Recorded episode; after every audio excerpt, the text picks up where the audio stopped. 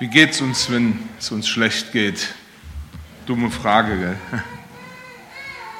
Ich möchte jetzt einen Text lesen aus dem Jakobusbrief und ich lese aus Jakobus 5 die Verse 7 bis 17. Also wer eine Bibel dabei hat, kann das gerne aufschlagen. Jakobus, 7, äh, Jakobus 5 ab Vers 7 bis 17.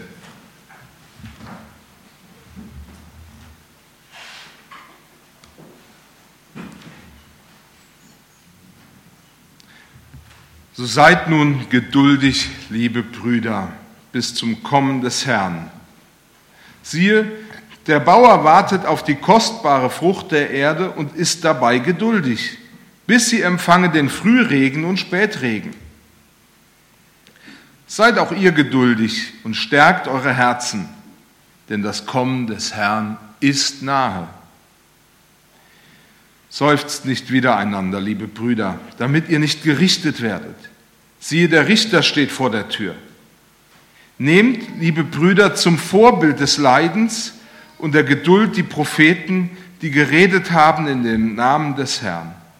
Siehe, wir preisen selig, die erduldet haben. Von der Geduld Hiobs habt ihr gehört und habt gesehen, zu welchem Ende der Herr es geführt hat denn der Herr ist barmherzig und ein Erbarmer.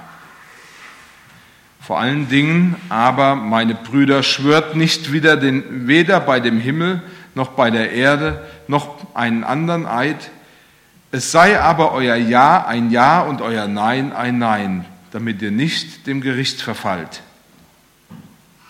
Leidet jemand unter euch, der bete? Ist jemand guten Mutes, der singe Psalmen? Ist jemand unter euch krank, der rufe zu sich die Ältesten der Gemeinde, dass sie über ihn beten und ihn salben mit Öl in dem Namen des Herrn. Und das Gebet des Glaubens wird dem Kranken helfen und der Herr wird ihn aufrichten. Und wenn er Sünden getan hat, wird ihm vergeben werden. Bekennt also einander eure Sünden und betet füreinander, dass ihr gesund werdet. Des gerechten Gebet vermag viel, wenn es ernstlich ist. Elia war ein schwacher Mensch, wie wir, und er betete ein Gebet, dass es nicht regnen sollte, und es regnete nicht auf Erden drei Jahre und sechs Monate. Und er betete abermals, und der Himmel gab den Regen, und die Erde brachte ihre Frucht. Ich bete auch. Ich danke dir, Herr, dass wir jetzt einfach auf dein Wort hören können. Du gibst uns dein Wort, damit wir daran wachsen, damit wir daran lernen. Und ich bitte dich, segne dein Wort jetzt an unseren Herzen. Im Namen Jesu. Amen.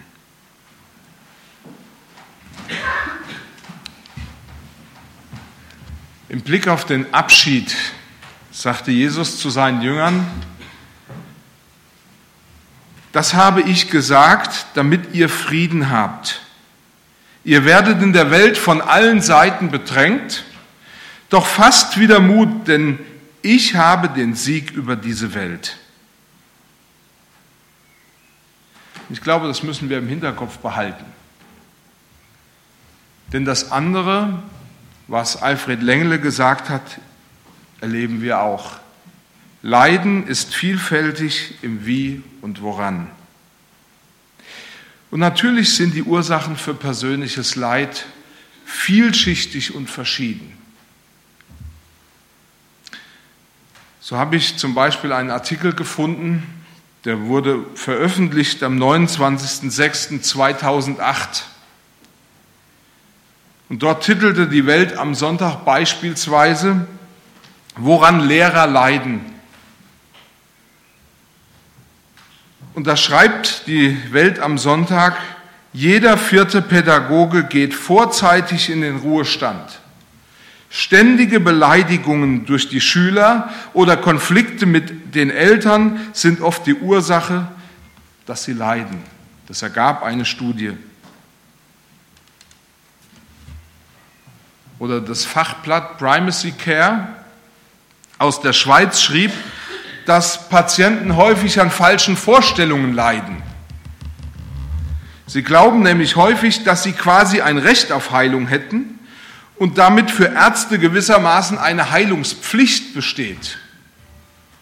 Fragt mal die Ärzte unter uns, ob sie das kennen, dass man so an sie herankommt und eigentlich erwartet, sie müssen heilen. Viele leiden an der falschen Vorstellung, ein Recht auf Gesundheit und Leidensfreiheit zu besitzen. Und das ist offen gestanden ein Irrglaube. Schon an diesen beiden Beispielen sehen wir, die Ursachen für das Leid sind äußerst unterschiedlich, genauso wie die Art und Weise, wie wir mit Leid umgehen. Da erleben wir auf der einen Seite totale Resignation und auf der anderen Seite totale Verdrängung. Da gibt es Menschen, die glauben zum Beispiel an Murphys Gesetz. Kennt ihr Murphys Gesetz? Habt ihr schon mal gehört? Also für die, die das jetzt noch nie gehört haben, äh, Murphys Gesetz lautet, dass das Schlimmste, was du befürchtest, eintritt, und zwar auch noch in seiner schlimmsten Form. Und da wird der Gang zum Zahnarzt zum absoluten Abenteuer, oder? Da denkt man, der Zahnarzt guckt einfach nur mal gerade über die Zähne und dann muss er auch noch bohren. Und hinterher ist die Backe ziemlich dick.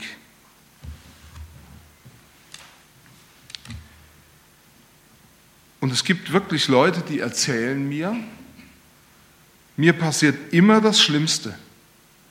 Breche ich mir die Hand, dann ist das garantiert ein komplizierter Bruch. Also ein einfacher geht bei mir nicht. Und dann gibt es natürlich auch doch die Leute, die glauben, ich bin nicht krank, solange es kein Arzt diagnostiziert. Deswegen gehe ich auch nicht zum Doktor, weil solange ich das nicht weiß, bin ich ja gesund. Tatsache ist, es gibt wahres und es gibt wirkliches Leid. Jesus selbst spricht ja darüber, dass wir in der Welt auch persönlich mit Angst und Leid konfrontiert sind. Die Frage ist nur, wie gehst du damit um? Ich glaube, Gottes, ich persönlich, und das ist so mehr ein Zeugnis von mir, ich glaube Gottes Wort.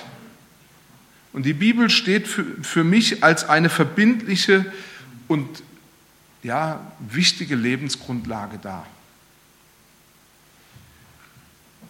Und ich kann sagen, so erlebe ich das, sie ist eine wirkliche Hilfe, weil der lebendige Gott sich in ihr und durch sie offenbart.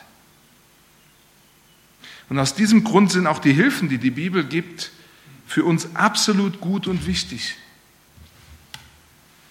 Denn in Gottes Wort steht nichts ohne Grund.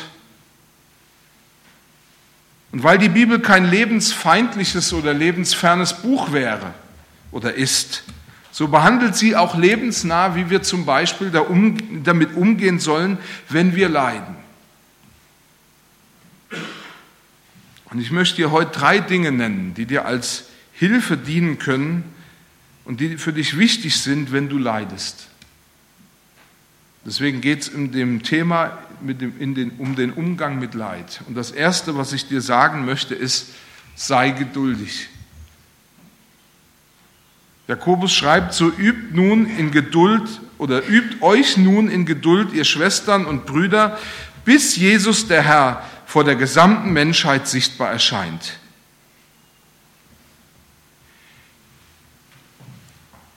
In der Bibel ist Geduld immer mit Glauben verbunden. Geduld heißt auch abwarten, bis Gott handelt. Und Geduld heißt auch Vertrauen, dass Gott handelt. Jakobus sagt, Jesus wird sichtbar wiederkommen. Und er fordert uns heraus, darauf zu vertrauen und das auch zu glauben. Wir wissen, Jesus kommt wieder. Und manch einer denkt vielleicht und sagt, tja, Bis jetzt ist Jesus ja noch nicht wiedergekommen. Stimmt das? Jakobus sagt, kein Landwirt oder Hobbygärtner sät Samen aus und glaubt, bloß weil der Same nicht an dem Tag aufgeht, wo er ausgesät worden ist, deshalb geht er nie auf, sondern er kalkuliert, dass es seine Zeit braucht und Zeit dauert, bis die Ernte endlich stattfinden wird. Und in der Zwischenzeit tut er alles, was er tun kann, um den Wuchs der Pflanze zu verbessern. Aber generell rechnet er damit, dass die Pflanze wächst und die Ernte kommt. Geduld ist allerdings auch, was du vielleicht gerade auf, im Blick auf dein persönliches Leben gar nicht mehr hast. Du hast nach deiner Auffassung genug gelitten. Du hast vielleicht sogar Geduld bewiesen. Vor allen Dingen Geduld mit Menschen, die dich überhaupt nicht verstehen. Du hast Geduld bewiesen mit Menschen, die nur wollen und scheinbar niemals etwas zurückgeben.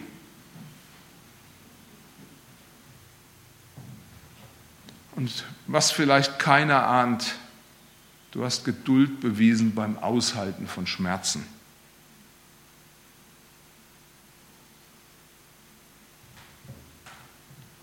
Genug Geduld beim Aushalten vielleicht von der emotionalen Erpressung oder den Spitzfindigkeiten. Verzeiht mir das Beispiel deiner Schwiegermutter.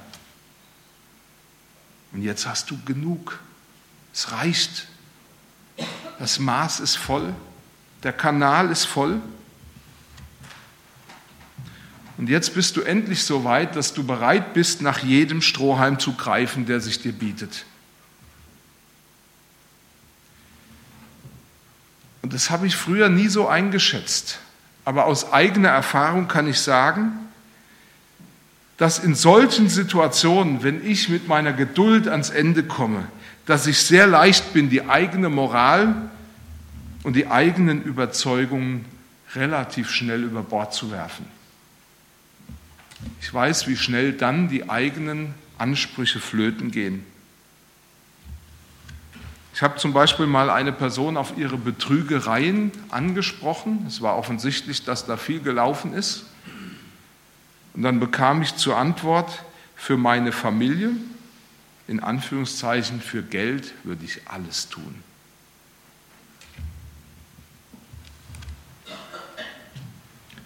Und du stehst plötzlich da und fühlst dich überfordert und fragst dich, kann ich als Christ mir wirklich den Luxus von Geduld leisten? Auf wen oder auf was hoffe ich denn da eigentlich? Wisst ihr, Jakobus weiß das. Und er verweist auf die Propheten und besonders hier auf Hiob. Und gerade auf Hiob, der ja wirklich viel Leid erleben, erlebt hat. Hiob war in tiefem Leid gefangen. Er hatte nach großem Reichtum alles verloren. Gesundheit, wo doch Gesundheit in unseren Breitengraden mittlerweile das Wichtigste ist. Er hat seine Kinder verloren. wo doch viele sagen, ja, der Mann geht von der Seite, aber die Kinder gehen vom Herzen. Und er hat sein Reichtum verloren, wo doch viele sagen, nur Bares ist Wahres. Gesundheit, seine Kinder, sein ganzer Reichtum. Jakobus sagt, Hiob wird dir heute darin zum Vorbild von Geduld, wo er trotz aller Nöte und trotz seines schweren Leids, das er ertragen und erleiden musste, auf Gott vertraute und an ihm festhielt. Und da erlebte Hiob gewissermaßen als Lohn für sein Vertrauen, wie der barmherzige und der gütige Herr ihm aus seiner Not heraushalf. Oder wir schauen auf Abraham, auch er ist ein Beispiel an Geduld. Er vertraute darauf, dass Gott seine Verheißung wahrmachen und ihm einen Nachkommen schenken würde, obwohl er schon 100 Jahre alt war und seine Frau schon 90 oder über 90. Rein menschlich gab es da nichts mehr zu hoffen. Und Gott belohnte seine Geduld. In Vers 11 heißt es, es ist doch so, wir sehen die als besondere Persönlichkeiten an, die geduldig durchgehalten haben. Wir haben Achtung vor solchen Menschen. Und das kennt ihr doch vielleicht auch, dass man eigentlich denkt, man kommt in ein Trauerhaus, in ein Haus, wo viel Leid ist. Und man ist selber der Getröstete, wenn man wieder weggeht, weil man an diesem Glauben und an diesem Vertrauen sich selber aufrichten konnte. Nun ist Geduld jedoch nicht das gleichmütige Erleiden von Leiden, so wie es im Buddhismus ist, nach dem Motto, ich mache mich innerlich gleichgültig, dann läuft das an mir vorbei. Die Bibel versteht Geduld als das Festhalten und das aktive Beharren auf Gottes gegebenen Zusagen. Ich sehe die Lösung nicht, aber auf dein Wort hin. In Lukas 5 kennen wir diese Geschichte mit dem Fischzug, wo Petrus sagt, ich habe die ganze Nacht haben wir gearbeitet, wir haben uns alles abverlangt an Wissen, an Können und Kraft. Und es hat nichts gebracht. Und dann kommst du daher und sagst uns, wo wir fischen sollen. Petrus sagt, und wenn das alles nichts gebracht hat, aber auf dein Wort hin, mache ich das. Und sie werden belohnt. Wir müssen letztlich verstehen, dass Gott will, dass wir geduldig sind, vor allem im Leiden. Und ich weiß, dass das eines der schwierigsten Sachen überhaupt ist, dass man das manchmal nicht aushalten kann, dass jemand einem sagt, du, du brauchst Geduld, in Galater 5, Vers 22 wird sogar Geduld unter die Früchte gerechnet, die uns der Heilige Geist schenkt, die er in uns bewirkt. Und deshalb die gute Nachricht. Gottes Geist wird dir Geduld schenken und Geduld in dir hervorbringen, wenn du ihn lässt. Der Schritt, den du dazu geben musst, ist, gib dein Leben ganz Jesus Christus hin. Sei bereit, dein Leben so aus Gottes Hand anzunehmen, wie es bis jetzt gelaufen ist. Und gib Gott freie Hand im Blick auf deine Zukunft, auf deine Wünsche und Träume und auf deine Ziele. Lass dich vom Heiligen Geist regieren. Und du wirst erleben, selbst wenn du bisher der ungeduldigste Mensch auf dieser Erde warst, dass Gott dich verändert und dass er dir Geduld schenkt. Ich habe das selber erlebt. Ich bin nicht unbedingt der Mensch, der am meisten Geduld hat unter uns oder so. Und es gibt manche Situationen, da bin ich äußerst ungeduldig. Und ich wusste nicht, wie ich damit umgehen soll. Und dann habe ich gesagt, Herr, du hast in deinem Wort verheißen, dass du mir Geduld schenkst durch deinen Geist. Und ich will dir vertrauen. Und ich merkte, dass Gott mir diese Geduld gegeben hat in der Situation, wo ich es nötig hatte. Wenn wir heute über den Umgang mit Leiden nachdenken, darfst du als Mensch, der sein Leben Jesus anvertraut hast, niemals vergessen, du lebst vor dem Angesicht des lebendigen Gottes. Er hat Acht auf dich und er weiß, was du brauchst. Und er weiß auch, was du brauchst, damit du innerlich reif und Jesus ebenbildlicher wirst. Und du musst lernen zu vertrauen. Jesus hält sein Wort und er führt dich zu seinem Ziel. Du kommst am Ende dort an, wo Gott dich haben will. Und das ist das Beste, was du je in deinem Leben erlebt hast und erleben wirst. Das Erste, was wir im Umgang mit Leid brauchen, ist Geduld. Das Zweite, was wir brauchen, ist, dass wir anfangen zu beten. Bete. Jakobus sagt, geht es jemandem unter euch schlecht, dann soll er Zuflucht im Gebet nehmen. Wenn jemand guten Mutes ist, dann soll er Gott mit Psalmen loben. Das Interessante an diesem Text ist, dass Jakobus hier sehr lehrmäßig seine Aussagen formuliert hat. Das heißt, dass er uns hier ein geistliches Prinzip vorlegt und deutlich machen will, ja, wie wir in solchen Situationen umgehen sollen. In Vers 13 haben wir hier einen allgemeinen Grundsatz. Und dieser allgemeine Grundsatz lautet, geht es dir schlecht, dann such Zuflucht im Gebet. Das muss zu einem Automatismus in uns werden.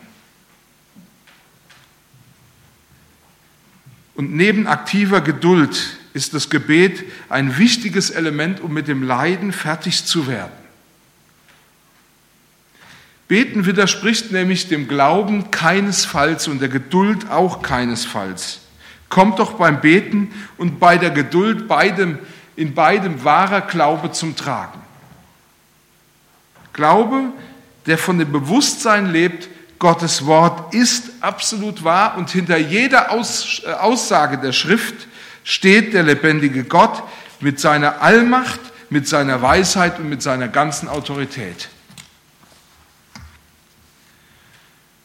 Und nach diesem allgemeinen Prinzip des Betens in Not- und Leidenszeiten geht Jakobus jetzt auf den konkreten Leidensfall ein. Und zwar hier in Krankheit, um dann eine Aussage mit seinem Beispiel zu belegen. Und zwar ist sein Beispiel, weshalb wir beten sollen, das Beispiel von Elia. Elia betete und Gott verhinderte drei Jahre lang Regen.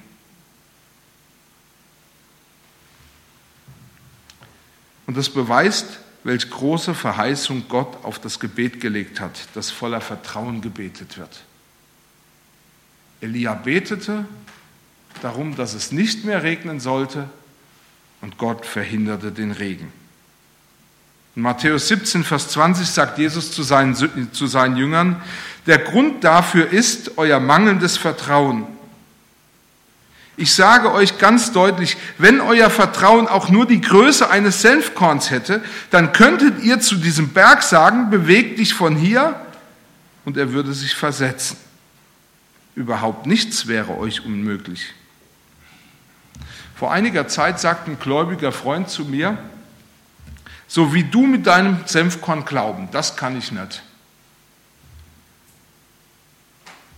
Und das hat mir so ein bisschen die Augen geöffnet. Wir halten das nämlich für eine unglaublich große Hürde, die Gott vor die Gebetserhörung gesetzt hat, dass er uns gesagt hat, wir sollen Glaube so groß wie ein Senfkorn haben. Wir denken, es gibt keine größere Hürde als das. Wenn wir glauben, ein Senfkorn ist riesig. Wisst ihr das? Also meines Wissens. Ähm, und ich habe mal einen ganzen Sack äh, Senfkörner auf unserem Hof in der Metzgerei verstreut. Sind Senfkörner die kleinsten Körner, die es so gibt.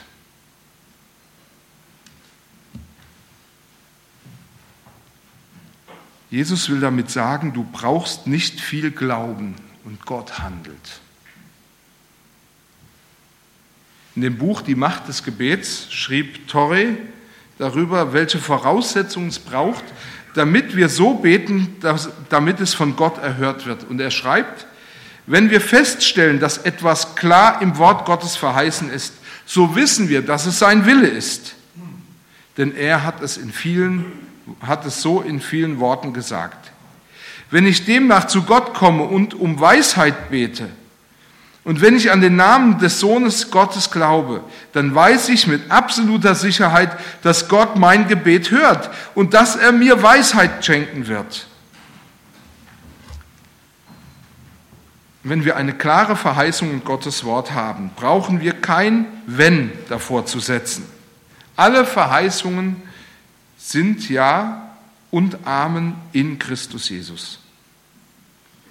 Und er schreibt, es ist auch dein Vorrecht zu wissen, dass du hast, worum du gebetet hast. Tatsache ist, wir kennen eine ganze Menge Aufforderungen zu beten. Die Bibel ist voll davon. Und die Frage stellt sich, was ist passiert, dass du Gott so viel Misstrauen entgegenbringst, dass du sein gegebenes Wort in Zweifel ziehst? Was ist passiert? Ist es denn unmöglich, dass Gott hört oder gehört das nur in den Bereich des Zufälligen? Ich habe mal eine, ein, ja, mehrere Briefe von einer Versicherungsgesellschaft gelesen. Und zwar hat die Versicherungsgesellschaft diese Briefe gesammelt, um mal zu zeigen, mit welchen Fragen sie konfrontiert werden. Und unter anderem gab es da eine Rubrik, äh, in der Leute beschrieben haben, warum sie die Rechnung nicht bezahlt haben. Und das war echt super. Und es gibt manche Leute, die gehen genauso damit um, wie das ein Mensch gemacht hat, der an die Versicherung geschrieben hat. Denn er hat Folgendes geschrieben. Er schrieb, sehr geehrte Damen und Herren von der Versicherung XY, es tut mir leid, dass ich Ihre Rechnung diesen Monat nicht begleichen konnte. Wissen Sie, es ist bei mir so, ich sammle am Ende meines Monats alle Rechnungen und dann werfe ich die in einen Hut und dann ziehe ich drei Rechnungen raus, die ich bezahle. Und leider war ihre nicht dabei. Es gibt Leute, die glauben, Gott handelt mit beim Beten genauso. Er schmeißt unsere Anliegen irgendwie in einen großen Hut, er rührt einmal rum und wenn wir Glück haben, sind wir in der Gebetserhörungslotterie dabei. Aber wer ganz Jesus Christus gehört und sich ganz Jesus hingegeben hat, der darf auf die Erhörung seiner Gebete vertrauen. Und jetzt möchte ich das als letzten Punkt auch nehmen, als kleine Aufforderung. Vertraue.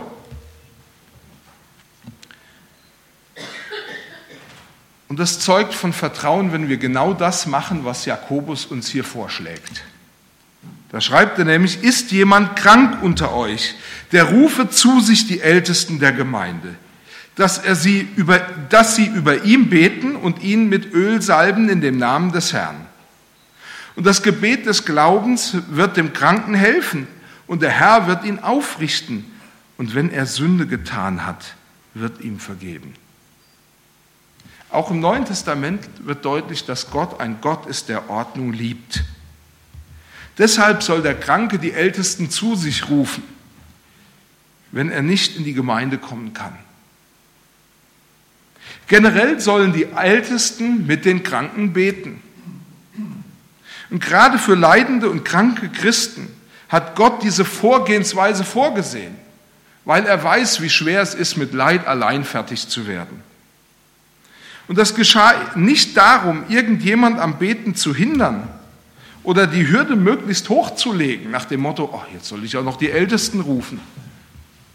Warum sollte ich denn sowas tun, sowas Verrücktes? Sondern Gott hat es nur gemacht um der Ordnung willen. Und aus diesem Grund ist es auch wichtig, dass der Kranke von den Ältesten diese Fürbitte will. Ich meine, da habe ich schon die tollsten Sachen erlebt. Einmal, dass kranke Älteste gerufen haben und die gesagt haben, oh, ich fühle mich nicht so ganz wohl dabei, also lass es lieber. Und auf der anderen Seite genau das Umgekehrte, das gesagt hat, ja, wie die Ältesten rufen, ich bin krank und dann soll ich die Ältesten rufen? Das, ja, überhaupt nie. Das kommt doch nicht in die Tüte, die kommt bei mir nicht rein. Das Gebet beruht darauf, dass der Kranke und die Ältesten sich ganz Jesus Christus hingegeben haben. Dass sie also tun, was Gott ihnen hier anbietet.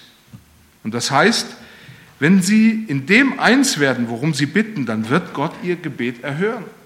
Jesus sagt in Matthäus 18, ich versichere es euch noch einmal, wenn zwei von euch auf der Erde im Gebet übereinstimmen, dann wird mein Vater, der über alles herrscht, es euch geben, ganz gleich, was es auch sein mag. Wo immer zwei oder drei in meinem Namen zusammenstehen, dort bin ich selbst in ihrer Mitte gegenwärtig. Und dann sagt Jakobus, dass wir die Kranken salben sollen. Und auch das Bestreichen der Krankenstelle mit Öl im Namen des Herrn ist ein Zeichen des Gehorsams gegen Gottes Wort. Bei dieser Art für die Kranken zu beten geht es eben nicht um einen äußerlichen Ritus.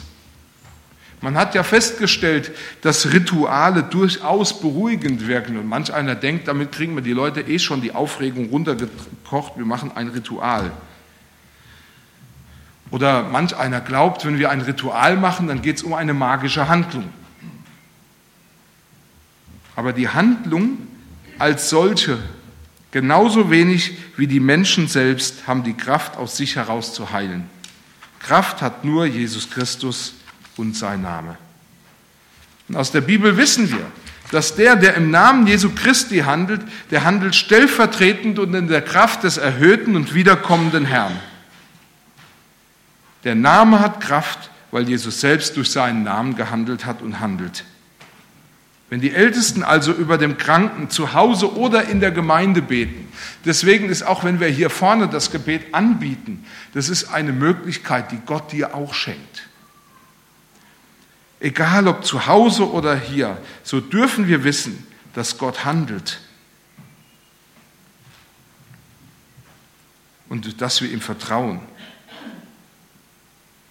Und dazu möchte ich noch einen letzten Gedanken gewissermaßen anfügen, weil wir ja auch gleich die Einführung unseres Seelsorgeteams haben. Ich möchte da noch ein paar Gedanken sagen. Warum will Gott, dass wir überhaupt unser Leid mit irgendwem anders teilen?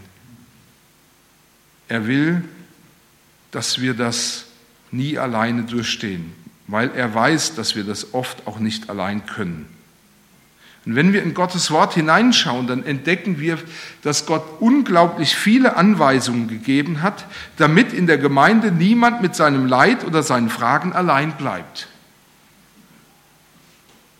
Lesen wir zum Beispiel Galater 6, Vers 1, das kennen viele, und 2. Liebe Brüder, wenn ein Mensch etwa von einer Verfehlung ereilt wird, so helft ihm wieder zurecht mit sanftmütigem Geist, ihr, die ihr geistlich seid und sieh auf dich selbst, dass du nicht auch versucht werdest. Einer trage des anderen Last, so werdet ihr das Gesetz Christi erfüllen. Wie sollen wir das tun, wenn wir nicht, sage ich mal, das Leid miteinander teilen? Wir werden heute ein neues Seelsorgeteam in Ihr Amt einführen. Das habe ich eben schon gesagt, weil wir glauben, dass es Gottes Auftrag ist, dass wir uns der Schwachen und der Notleidenden, der Angefochten annehmen müssen. Gott will, dass der Leib Christi auferbaut wird zu jedem guten Werk. Und dazu hat er uns Gaben gegeben, damit wir einander dienen. Und genauso wie die Ältesten stehen diese Menschen, die wir heute auch in ihr Amt im Seelsorgeteam einführen wollen, dazu da, dass du Hilfe erhältst und Unterstützung im Glauben. Die Frage ist nur, wie willst du mit dem Gehörten umgehen? Du denkst, ich habe schon so viel gebetet und was hat es gebracht? Oder du denkst, ich rufe die Ältesten oder das Seelsorgeteam lieber nicht, dann werde ich auch nicht enttäuscht. Oder du hast dein Leben und deine Gesundheit in Gottes Hand gelegt und glaubst. Und glaubst, dass Gottes Wort wahr ist und dass hier ein Auftrag aneinander vorliegt. Hab keine falsche Scheu. Gott hat sein Wort gegeben und deshalb wollen wir im Glauben handeln und ihm vertrauen. Deshalb, wenn du im Leiden bist, egal welche Not du hast und dich quält, sei geduldig, bete und vertraue und ruft dir auf jeden Fall Hilfe herbei. Ich möchte mit einem Wort aus dem Alten Testament, aus dem Buch der Prediger, des Predigers, äh, sage ich mal, schließen. Da heißt in Prediger 4, so ist es ja besser zu zweien als allein, denn sie haben guten Lohn für ihre Mühe. Fällt einer von ihnen, so hilft ihm sein Gesell auf. Weh dem, der allein ist, wenn er fällt, dann ist kein anderer da, der ihm aufhilft. Ich möchte jetzt, bevor wir ein Lied singen, noch beten. Und dann wollen wir das Seelsorgeteam ein.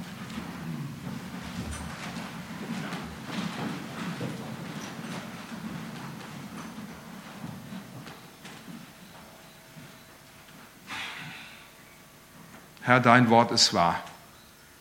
Und ich danke dir, dass du ein Herz für uns hast, dass du deine Jünger niemals allein weggeschickt hast, wenn sie irgendeine Aufgabe hatten. Und ich danke dir, dass auch wir hier nicht allein sind. Und ich bitte dich, dass du uns da die Augen öffnest für den Bruder, wo er Not und Leid hat, für die Schwester, wo, wo ihr irgendwas fehlt und dass wir gern bereit sind, einfach miteinander Lasten zu tragen. Ich danke dir, dass du da bist. Herr, erfüll uns mit deinem Geist und erneuere uns in unserem Denken. Im Namen Jesu. Amen.